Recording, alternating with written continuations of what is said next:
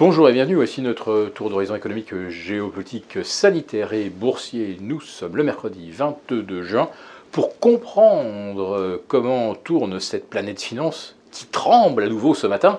C'est sur la bourse au quotidien et nulle part ailleurs. L'épisode du jour s'intitulera Jérôme, mais tu nous fais peur Ouais, personne n'avait vu venir. Euh, le CAC 40 qui se reprend timidement lundi, mardi, qui parvient à renouer avec les 6000 et puis qui d'un seul coup rechute, pouf, sur les 5850, le plancher des 7 et 8 mars dernier. On a même été jusqu'à 5832 euh, ce matin. Pourquoi y a-t-il une mauvaise nouvelle? Ben non, mais on craint que Jérôme Powell ne confirme sa ferme détermination à combattre l'inflation à coup de 75 points sur les taux et euh, le loyer de l'argent porté à 3,50 d'ici la fin de l'année.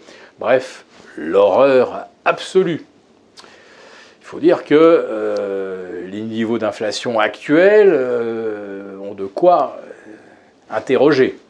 Mais voilà que le baril de pétrole repère 5%. Alors si vous regardez bien sur un graphique moyen terme, qui remonte au minimum jusqu'au mois d'avril 2020, vous constaterez qu'en dessous de 109 dollars, le pétrole quitterait son canal ascendant moyen terme. Et là, du coup, ces fameuses anticipations inflationnistes euh, pourraient se retourner. Et, de facto, les anticipations euh, d'agressivité de la Fed. M. Powell pourrait tout à fait tenir un discours plus colombe, expliquant qu'effectivement, euh, on ne peut pas exclure euh, euh, une consolidation du prix de l'énergie, voire des métaux, et ça pourrait être entendu par les marchés.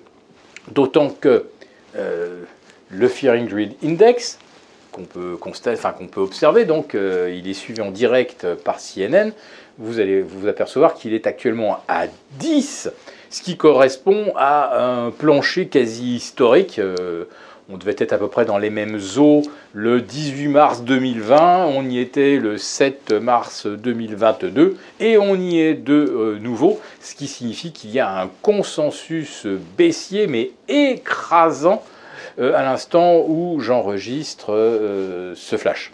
Alors évidemment, ne peut pas exclure non plus que la majorité, l'immense majorité, pour une fois, pour une fois, ait raison. Oui, parce que euh, nous ne cessons de vous décrire le scénario de l'apocalypse euh, économique, donc forcément tout le monde a la même analyse quelque part. Mais voilà, c'est un moment de marché où on est peut-être en survente, et comme on dit, il y a toujours, il y a, trop de monde du même côté du, bateau, tout le monde est côté baisse, et euh, ben, à un moment, le bateau peut se retourner. Voilà. Euh, ce n'est pas garanti que ça se passe ainsi, mais il faut peut-être s'y préparer. Alors, quel serait le potentiel de rebond du CAC 40 La question m'a été posée lors, d'un live avec nos abonnés des, affranchis. Ben, euh, on peut tout à fait reprendre 5 voire 6%. Par rapport à 5850, euh, ça nous ramènerait pas très loin des, 6200. Voilà. Et je pense que ça serait vraiment une hypothèse optimiste que de, jouer un, CAC 40 rebondissant vers 6002. Parce que les taux d'intérêt, pour l'instant, eh ils ne sont pas du tout euh, du côté des acheteurs. Le rendement de notre OAT est toujours très proche de ses sommets. Euh, ça caracole au-delà des 2,25%. Le Bund allemand, bah, il flirte avec les 1,80. Euh, le seul élément rassurant, c'est que les BTP italiens, qui avaient atteint les 4,20, actuellement euh, ne repassent pas au-dessus des, 4%. Quant aux États-Unis, on est toujours à 3,30 sur le 10 ans, et ça, ça, nous donne un, taux hypothécaire aux États-Unis de 6%. Voilà. Le taux hypothécaire, c'est le taux plus ce qu'on anticipe de hausse de taux, plus les coûts d'assurance, etc. Enfin, euh, en l'espace de 6 mois, ce taux hypothécaire a tout simplement doublé aux États-Unis.